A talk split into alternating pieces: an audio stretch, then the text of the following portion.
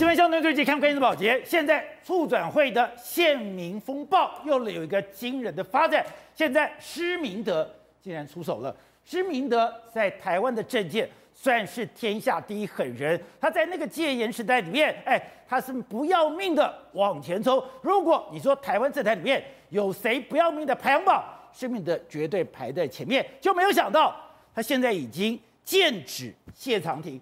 之前大家就非常困惑，说：“哎，奇怪了，你怎么会打到了江鹏坚？因为江鹏坚在整个民进党内，他应该是树敌最少。我们看到很多民进党的人或者很多政治人物，机关算尽，甚至树敌非常多。但是江鹏坚基本上，哎，他是一个比较与世无争，他是一个不会跟人家一争长短的人。没有想到，你居然一枪打到了江鹏坚，打到江鹏坚。怪的是谢长廷居然跑出来，谢长廷跑出来。”反驳施明德，然后呢，护卫江鹏坚。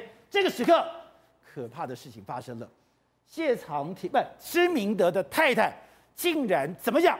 他说：“你若不是特务，就指的谢长廷，上法庭是唯一的一条路，无需顾虑我们，无需用冠冕堂皇的言语逃避，否则你就是你就是就可能指他，他就是谢明。因为之前谢长廷讲，哎。”因为过去施明德在整个反对运动，在整个党外做了很多的事情，有很大的功劳，所以不会去告他。人家直接讲，要证明你的清白，你就来告我。好，我们知道施明德过去是拼了命的搞革命，今天只是他一时兴起，还或者说他今天只要打断，等于说只是表达意见，还是他有更大的一个想法？如果今天攻到这个程度，他会收手吗？如果不会收手的话，真的会血流成河吗？好，我们今天请到两位面对大表首位的财经专家黄教授，你好，大家好。好，这是美岛电子报董事长吴子江，大家好。好，第三位是食品李正浩，大家好。好，第四位是资深媒体姚慧珍，大家好。好，第五位是资深媒体人单厚之，大家好。好，第六位是股市分析师封开平，我天，大家好。好，走，是。我去看到思明的老婆讲那句话，我就完全闻到那个血腥味了。没错，你知道过去在这个打怪运动里面。不怕死，对，不要命的，是施明德是排第一，对，他过去是哎，等于说是坐牢坐最久的，对，他打起仗来是很凶狠的，没错，他是会，如果你被他咬住，对，他从来不放手的，是，就没有想到，他居然咬住了谢长廷，而且民进党从此开始，哎，茶壶内的风暴会越演越烈，而且可能会无法停止。为什么这样说？我跟你讲，实际上这个转促进哎转型促进委员会原本一开始是要针对过去的国民党，对不对？但是我跟大家讲。斗争的本质是有权力的人斗起来才非常狠哦，特别是当拿到过去的很多资料的时候，他绝对会杀到血的时候。为什么？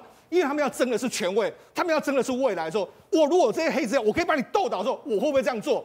共产党已经演过一次，这一次会在民进党里面杀的血流的，可能超乎大家所能想象的任何的机会。所以你说内斗才精彩啊？为什么？因为一开始的时候，黄国书就是个例子嘛。说他是要不要做，他就真的没办法在政坛上面混了。对，紧接下来之后烧到谁？江鹏坚，哎，过去我们都非常尊敬他，他是党外的人格者，国民呃，民进党的创党主席，都烧到他了，还是没办法停住哎，现在在往上烧，烧到什么？美丽岛世代、美丽岛辩护律师，全部现在都被质疑了。你觉得这个能够停止吗？你说美丽岛律师团都被砍了，抱歉明年开始国民进党要开始展开他们的选举，二零二四年有总统大选。你觉得在这种权力的诱惑之下，这些黑资料不会被人家拿出来吗？啊、绝对党内会斗得血流成，因为他们认为说现在国反正我们现在没有国民党的时候，摘掉啊啦，民进党反而会斗得更加更加激烈，所以我才说嘛，这个潘朵拉盒子打开了没完没了，特别是施密德都出手。施密德他都是敢跟你绝食、绝食到底，抗议到底，你要给我灌死我才能够活下来的人哦。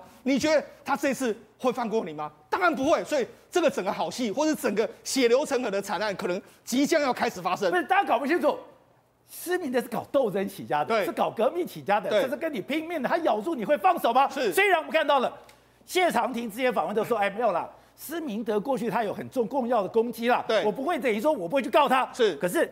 陈家军今天已经修黑了，对，他今天已经摊牌了，他直接点名谢长廷，对，公开回复谢长廷，你来告我，对，你如果不告我，你就是没错。他除了剑指谢长廷之外，你要看历史逻辑。美丽岛军法大审十五名辩护律师，请告诉我谁不是蒋经国派来的？他就直接跟他讲，哎，他说了一个所谓梁树龙的故事。他说梁树龙担任这个雷震的辩护律师的时候，人家就问他说：“哎，你怎么敢啊？怎么敢这样在党国都控制整个司法体系？”他说：“哎呀，没有，我就是蒋经国派来的。”哎，他讲这个故事，紧接连接是美丽岛事件的辩护人。哎，他这个是什么意思？昭然若揭，他是不是在剑指？他不是打一个人，对，他是打一群人。对，哎，而且我们仔细看，里面有前总统，里面有现在的行政院长，里面有担任过行政院长非常多地方官员一大堆。哎。这是这是民进党的根基耶，如果根基都是这个样子的时候，那对国民进党的伤害到底是有多大？施明德会这么狠吗？而且当然一定会。为什么？你看他已经跟你呛了，只要你上法庭啊，如果你觉得我的指控不是真的话，上法庭我们就可以调阅相关的资料。他当然直指谢长廷，但是他也可以调调出很多人的资料。哦，他就说好，你啊，所以你若不是特务的话，上法庭是唯一一条路，请无需顾虑我们，也无需用冠冕堂皇的言语来逃过。否则你就是，你看他等于是就直接跟你修恨，你就来告。如果不然的话，今天施明德老婆这句话根本就是拔刀相向。对，好，那既然到如今的这个状况的时候，你看你谢长廷怎么逃避？所以嘛，从谢长廷一开始的时候，你看因为这个江鹏坚的这个老婆就说，哎、欸，请朋友帮他辩护嘛。那好，施明哎，谢长廷第一个跳出来，他就说，哎、欸。他就说了，他不会这样做了。他以前也考过这个所相关的这个这个调查局，他没有去任职嘛。而且他说，民进党创党的时候，怎么他怎他怎么可能是这个要不要？否则我们怎么会可能会创党成功嘛？如果我们是要不要，怎么可能创党成功？对，但是你看施明德就说，你你是你是什么？你凭你你是国民党的特务还是特特务头子？不然你怎么知道谁谁是谁不是？所以他直接这样跟他呛哦，那就是说啊，你就来告。但是你知道，事实上现在谢长廷的回忆就是说，哎。认同施主席早年反抗独裁专制，对台湾民主化有贡献，也担任过民进党主席。他不会因此这样就抹杀过去的肯定，因此他不会互相告，而让真正的加害者在旁边凉快看笑话。就是因为谢长廷这句话，对他讲说施明德早年反抗独裁专制，对台湾民主化有贡献，也担任过民党党主席，不会因为晚年的言行抹杀过去的肯定，不会去互告。结果。陈家军就讲了：“你如果不是特务，上法庭是唯一的一条路，请无需顾虑我们，不要用冠冕堂皇的言语逃避，否则你就是……对。所以这这个已经演变到此的时候了。事实上，施明德已经不是第一次质疑所谓谢长廷哦。在两千零八年的时候，两千零八年对当时的时候，不是包括说像谢长廷跟这个苏贞昌要选总统的时候呢，他就有人质疑过。好，那他就说：哎。”那些要不要台奸一批批在党内又位高权重，每年都参与选举，然后陆续把一些创党元老一一干掉，甚至赶出民进党。所以言下之意，他就是说，是这个谢长廷嘛。谢长廷就说，如果施密德能够证明些证明我泄密的事情，我愿意跪着跟施明德道歉嘛。所以他们其实之前就已经有互相杠上哦。但是因为当时的时候那个风不在这个地方，但是现在哎，宝杰现在有资料在那个地方啊，而且我真的把它掀出来之后。这一次是真的有可能会扳倒这个谢长廷啊！天哪，你看到了施明德多恨呐、啊！刚刚讲到的施明德过去有台湾曼德拉之称，对，过去他在台湾坐牢，我记得是坐了二十五年牢，对，曼德拉大概坐了二十七年牢，他这边比曼德拉少了两年，对，哎，他一直以为说他在整个反对阵营，在整个民主阵营里面，他应该是最高位的那个人，可是刚刚讲了加利奥不要台阶，一批一批的在党内位高权重，每年参与选举，重点在陆续把创党元老一个一个干掉，赶出民进党。就是他，对啊，所以你就知道是这个好不容易让他有机会可以把把他过去的可能事实把他掀出来的时候，那你觉得会怎么样做？但蔡英文特别出来讲话了，对，蔡英文讲，面对真相，厘清责任，修复创伤，台湾社会才可以走向共同的未来，这是转型正义的这个真谛啊！而且卖个修台啊啦，而且这个真的完全止不住，没有错。你当初成立促转会的时候是针对转型正义，但是问题是怎样？你任何你要。检讨的人永远是掌握最多权力的那个人，但是现在国民党已经没有掌握权力，你再去讲话，那充其量就是历史事件。是，但是对这些位高权重的人的话，权力斗争，他看到的不是这个样子，他看到的是那个机会来了。我如果有这个黑资料，我可以斗倒你的时候，我会怎么做？那绝对是血淋淋的党内斗争在里面开打。会不会有人偷偷去跟斯密德合作嘞？宝姐，我跟你讲，现在已经有非常多人，我相信他们现在都地方任何选举的时候，已经在开始抓对方的辫子。我如果能够真的有黑资料出来，能够扳倒你的时候，我绝对会这样做。因为他们的最大敌人已经不是国民党，而是自己人了。没错，我只要能够哦，我可能不是在网络上，我只要稍微泄露出来，让大家讨论的时候，你觉得这个风暴会多大？啊、这个真的是没完没了，因为你潘朵拉盒子打开之后，你已经没有办法把它盖上。特别现在已经打到美丽岛的世代，打到创党主席，打到施明德都出来的时候，这已经是民进党的根基，三四十年来的根基都已经这样互斗之后，你觉得这有可能会停止吗？好，董事长，这件事情潘朵拉盒子已经掀开了，但总统也出手了。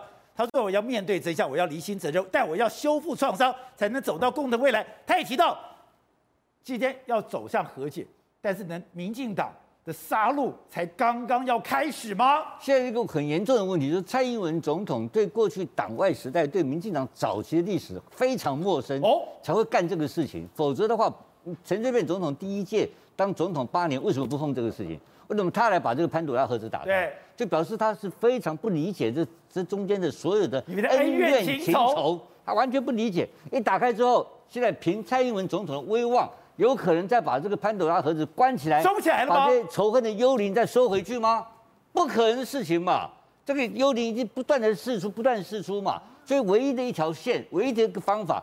其实也不是解决方法，怎样？就是我讲难听一点啦，伸手也是一，伸头也是一刀，缩头也是一刀，怎样？干脆全部资料公开了，刮骨疗伤，疗不了伤，疗不了了。这个最后一定是非常惨重，一定是非常民进党面临到非常惨重内部的分裂，这跑不掉的事情，因为很多不堪闻问的事情都发生了。第一个，然后第二个，今天柯施明德主席已经讲了，施明德出手了，施明德讲的主席讲很清楚，哪一个美丽岛的律师不是国民党派来的？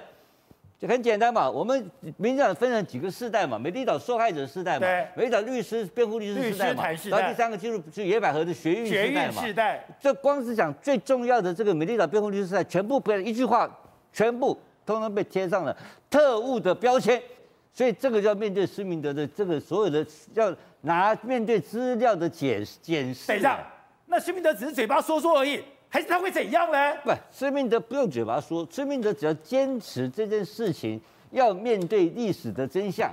而且第二个，就在整个第三点趋势而言的话，你认为是这个促促转会的资料能够放在抽屉里面不拿出来吗？现在已经有一位台南的立法委员每天在骂出转出出转会啊，不是吗？哦，现任的台面上的权力人物，对，已经在逼政府交出资料来，不是吗？斗争已经开始了，现实的斗争已经上演。再回到过去历史的恩怨情仇，这两个新仇旧恨加在一起，叠加下来会发生什么事情？一定要闹出人命的嘛！哎，可这不是要对付国民党的，怎么自己人杀起来了？我所以这就是一个非常愚蠢的行为嘛！我刚刚在强强调，我们蔡英文总统他对民进党历史不了解嘛，他不知道过去的故事是怎么发生的嘛，就冒冒失失的。把一个那么高位阶、那么重量级的一个所谓的促转会放在一个部会这个层级，这起码放到总统府这个高位阶层级，因为你的目目标是什么？你的目标是制造仇恨，和解不是吗？是和解嘛？那我问你，台湾的和解从二二八开始到现在为止，一代一代一代的仇恨是能够你放在一个部会里面能够和解的吗？不行。现在变成什么？现在变成这个抹黑中心嘛，变成黑制造中心了嘛？这个曼德拉南非怎么和解的？他找图图大主教，宗教的情怀。哎，不，重点是是曼德拉一手掌控，叫图图大主教在中间处理的。是，所以也就是说，当事人有高的政治位阶，放下仇恨，像施明德这种人放下仇恨。对请问你在立法院的时候，台湾只有一个人做过和解的事情，就是施明德请赵少康喝了一次和解和解咖啡，对不对？结果谁反对？谁反对？陈水扁反对，你忘记了吗？当然是啊，所以当时的施明德就有概念啊，我最极端的一个被害者，跟你最强烈的一个新党的加害者，我跟你和解嘛。施明德就是已经看到这个事情，一定要台湾的和解，在导我们同胞之间的和解，因为不同的历史的背景。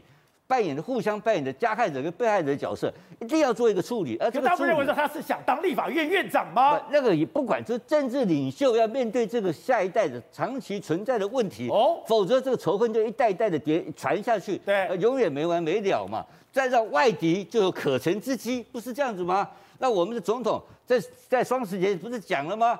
要团结吗？就刚讲完团结，他就跑去参加这个 Thank you 的这个 Thank you 罢免案。这这个怎么搞呢？这根本没有概念，你知道吧？政治领袖对和解、对团结、对仇恨、对爱、对对这个对所谓同胞爱没有概念，对历史没有概念，就乱搞一通，搞完了，好，现在变成什么？变成被修刷了，变成有仇恨，仇恨要弥漫全部台湾的上空，这怎么收拾？我跟你讲，不可能收拾，只有继续杀下去吧，继续杀，杀到底，而且民进党会杀的血流成河，好，更加难看。厚子，你对施明德有一定的了解，他真的是那么狠吗？他真的是台湾第一狠人吗？他真的是出手了以后咬住就不放手吗？我觉得他施明德就是自，就是说我们讲说，如果讲国民党的原罪，施明德就是自天生自带正义光环嘛。我坐牢坐最久，你们谁跟谁跟我比嘛？那我觉得他对今天的民党的状况，第一个一定是有，一定是一定是长期对民党状况是有不满的。但是你看他这次的出手，看起来就很怪。第一个黄国书的时候，他就已经跳出来讲说，如果今天是马英九，对，你们会不会这样子？然后，然后呃，再来是林林宗正去讲到江鹏坚，那林林宗正跟一直跟施明德是非常非常好的。林宗正是以前江鹏不是施明德的特助，对他们两个关系非常好。所以林宗正讲完之后换施明德讲，施明德讲完之后。到了，他突然之间就跳到谢长廷，跳到谢长廷的时候，陈家军就把那个调子拉得这么高，就说你看他，他碰到陈家俊，他就意思就讲说你你你就是准备好一套一套的，然后拿拿大大大炮打打小鸟，你就赶快去告啊什么什么之类，不太像你从江鹏坚突然跳到谢长廷的时候，突然调子拉那么高，看起来就是是有一个一个有有备而来的样子。你的意思说？江鹏坚只是一个起身炮，只是他的一个起手式。其实他在做江鹏坚的时候，早就意有所指了。他搞不好更有更大的动作在后面。所以当谢长廷出来以后，他的炮就出来了。很简单嘛，就是说我们讲说，呃，所谓转型正义这件事情，原本民进党是用来对付国民党的，对。但是问题是，因为死光了嘛，讲白了，加害者都死光了，你找不到人嘛。但是对民进党来讲无所谓，因为。反正在场是在你国民党身上，对，砍到一个是一个，杀杀到一刀是一刀。是，但是这种战争本来就是在在最有资源的地方才会才会有有好处嘛，对不对？现在你民进党自己的状况比你民进党现在最有资源的地的的政党，好，那施明德现在状况就是在你民进党的身上身上开战场嘛，不管砍到是谁都无所谓，对不对？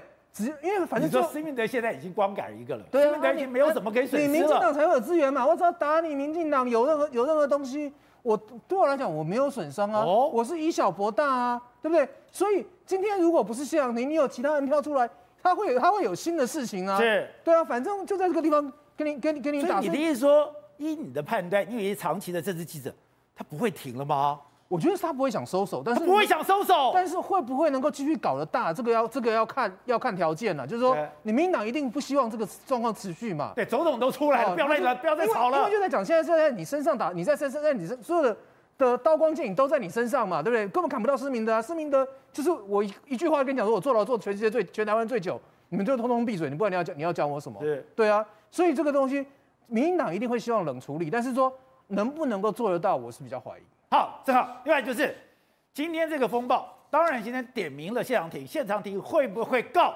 我们大概静观后续。如果谢长廷不如果不告，施明德还会继续出手，这当时的观察。可是这个线最早是从黄国书出来的，就这个线一出来了以后，慢慢来就哎，原来现在被质疑他可能化名叫黄凡，就搂了一团人，有一不是一个人，是有一群人，一群人。之前罗人家不是讲吗？哎，你们是按月领薪，定期回报。就看了那个资料，哎，真的是按月领薪、定期回报，而且黄国书还是比较小咖，还比较小的，有一个人叫季和还是什么东西，哎，什么邱毅仁呐、什么什么所有人都是他监控对象，没有错，因为今年处长会其实已经把一些特定的所谓的职业学生啊，或是布线的人叫过来问。这些人每一个都有化名啊，有的叫同仁的，有的叫旭凡的，有的叫季和的，有的叫张健的、永生的、黄凡的、同德的，每一个人都有不同的化名，而且这些不同的化名哦，处长会都找到相对应的真人，然后请来处长会去问当时的状况。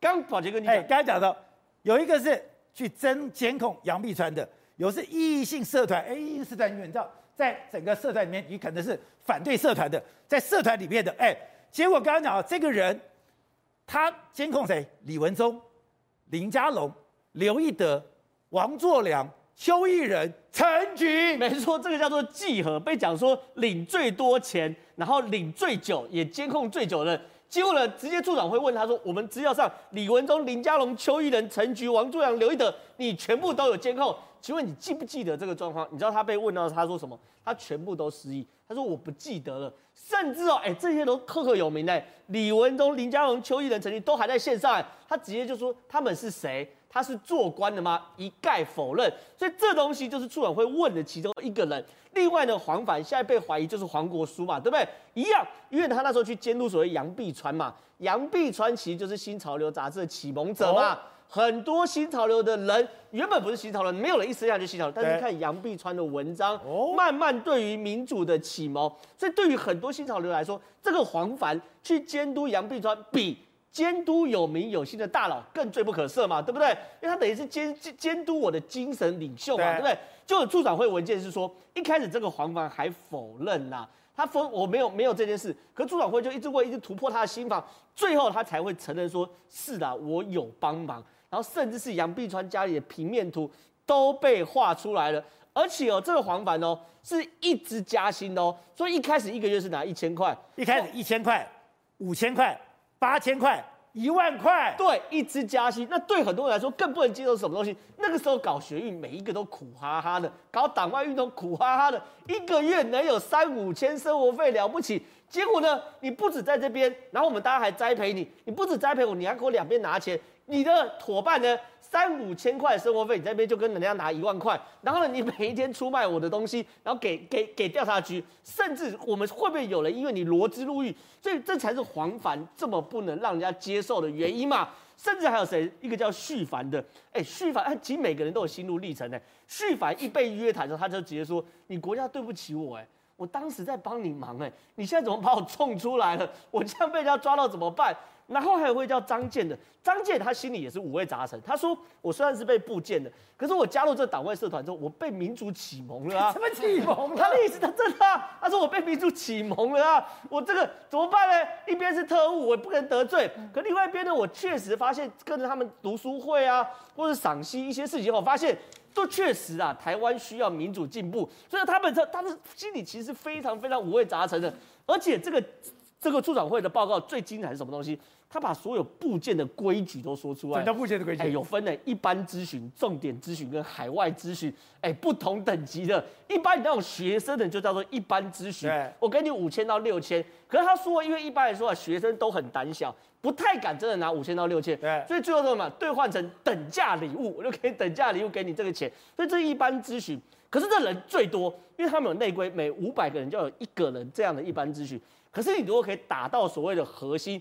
比如说，未来后来民进党建党了，对，你在民进党里面有核心党公职在里面的话，哦、那你就叫做重点咨询哦，无上限，有人拿一个月六到十万的，你要知道那个时候的币值哎，所以不是只有学运，还打到了党中央去了，他的他的标记叫做机敏机关的重点人员嘛。那机敏机关只有民党中央啊？对啊，对啊，那个时候整个机敏机关就只有民进党中央，那还有海外咨询哦。海外咨询就是我们一直谈的这种海工会嘛，对不对？海工会，国民党海工会干嘛？一定要找侨胞或华社嘛？你打进去做，或者是你出国留学的人，三个侨胞、华社或留学生嘛，就是这三样嘛。所以说这东西弄出来后，请问宝杰哥，我刚刚讲了这么多，有任何一个事实被厘清了吗？没有。所以林周水痛骂促转会是越促转越对立嘛？你事实没有厘清，就永远没有办法和解嘛？所以这是林周水痛骂的原因。可重点来，调查局彻底跳脚。请问你这弄出来后，以后谁敢当调查局的线民？调查局到现在，对，调查局的调查局养线民是天经地义的，调查局不养线民，调查局就不用混了。对，你这样一搞。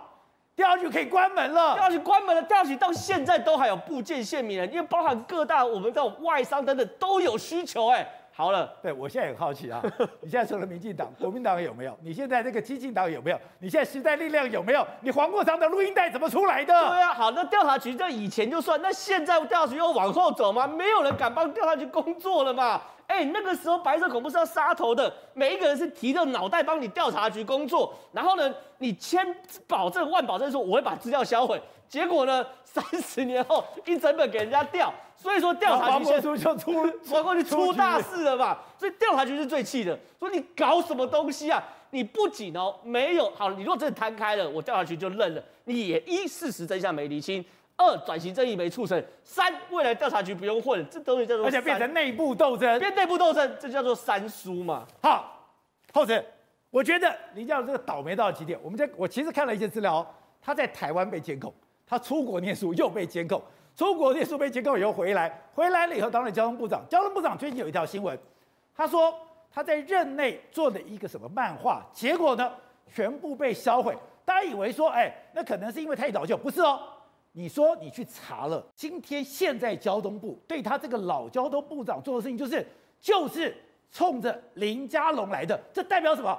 代表民进党的党内斗争是无时无地的。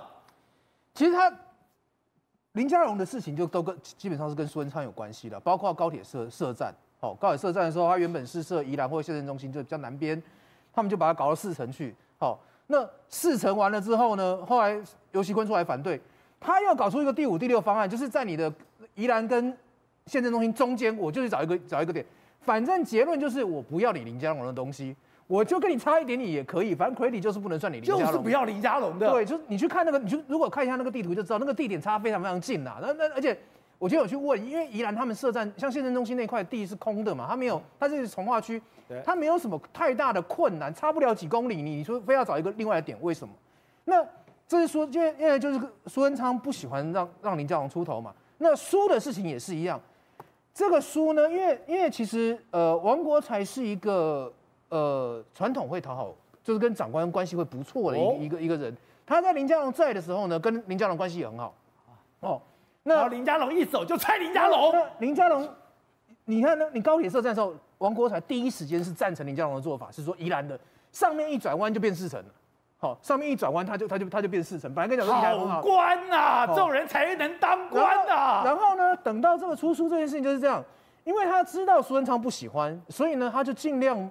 要去抹去，抹去呃林佳龙在的痕迹。跟他讲啊，我现在就是不要这个所谓的偶像崇拜啊，所以这个书里面你就不要有部长的照片，不要有部长的序言，那都是老的官派，我就是不要这种东西呀、啊。他一上任之后，他就宣布呢，哈，所有原本在进行中的还没印的，通通停下来。好，但是问题是这两千本已经印了，怎么办？好，那他就他就只好跟跟下下面讲说，那这两千本就就就另外想办法，所以。他们这两千本呢，就就因为里面有有林佳龙部长的话，他不希望这个书散出去，所以这两千本的照片跟序言，他们就把它拿，就把就为了为了这样，他就把它销毁。那王国才在讲说，哦，我都不要做做偶像崇拜，不要。但是问题是，他重印的这本书，王国才没有没有没有写序，换成局长写啊。再来，王国才说自己不做这件事情，我们现在可以看到，王国才其实上任部长之后。出过两本书，他也都写序啊。你看，你看右边那个就是他的序啊。啊，他他不是他不是不写序啊，他交通部长王国才，对啊，代表是当部长之后的事。他他也写序啊，所以其实他这这件事情从头到尾就是说，既既然你苏贞昌不喜欢不喜欢林佳龙，那我就把林佳龙存在过的痕迹抹掉。那这两千本，因为他是精装书，哦，你也不能裁掉，也不能干嘛，所以这两千本就只好拿去销毁，然后再重印。所以董事长、秘书长。是这样干的吗？好了，林佳龙干这个交通部长，其实是总统请他去干的。哦，因为你也知道，民进党有派系嘛，那行政院长跟交通部长不同挂不同派系嘛，啊、不同派系本来就不好做。对，但林佳龙做的还不错，起码他跟苏院长的交互动的过程当中，彼此两个还没有发生什么重大的汉格嘛，看起来不错了。但这个这个王国才很离谱啊！对啊，他搞什么嘛？这个两千本书有什么了不起呢？哎，他不要忘记了，林佳龙手上还有十几席立法委员呢。是，你这样对你，你所以林佳龙现在很惨啊！这个不是这个这个部长很惨啊！王国才现在立法院每天被电啊。会吗？现今天被陈明文电啊。陈明文现在招委天天修理他，当然是为了这个宜兰别的案子了，宜兰的那个高高铁的车站这个场站案了。我的意思，场站跟也跟林佳龙有关系啊？当然是林佳龙，林佳龙本来已经定案的东西，你要把它翻掉嘛。那我现在不要管说这到底是秉秉承上意，还是揣摩上意，还是自己该搞，不知道。对。但这个王国才这个部长是不想干的嘛，因为他将来一定会跟立法院一定冲突啊。院长也是郑国会、啊，好歹也是林佳龙的政务次长，你当时林佳龙做的事情，你也在旁边背书，结果。你把人家的宜兰高铁的这个线这个地址，你把它给改了。现在哎，不过就两千本书，眼睛一闭，把就丢出去了。哎，两千本书丢不能丢，我宁可销毁都不要送出去。投名状，你要知道，销毁就是投名状，我丢出去没有一不没有无云淡风轻，我要让大家留下印象，老子当官多勇敢，把你烧了，这个怎么样？你看你以后要不要挺我？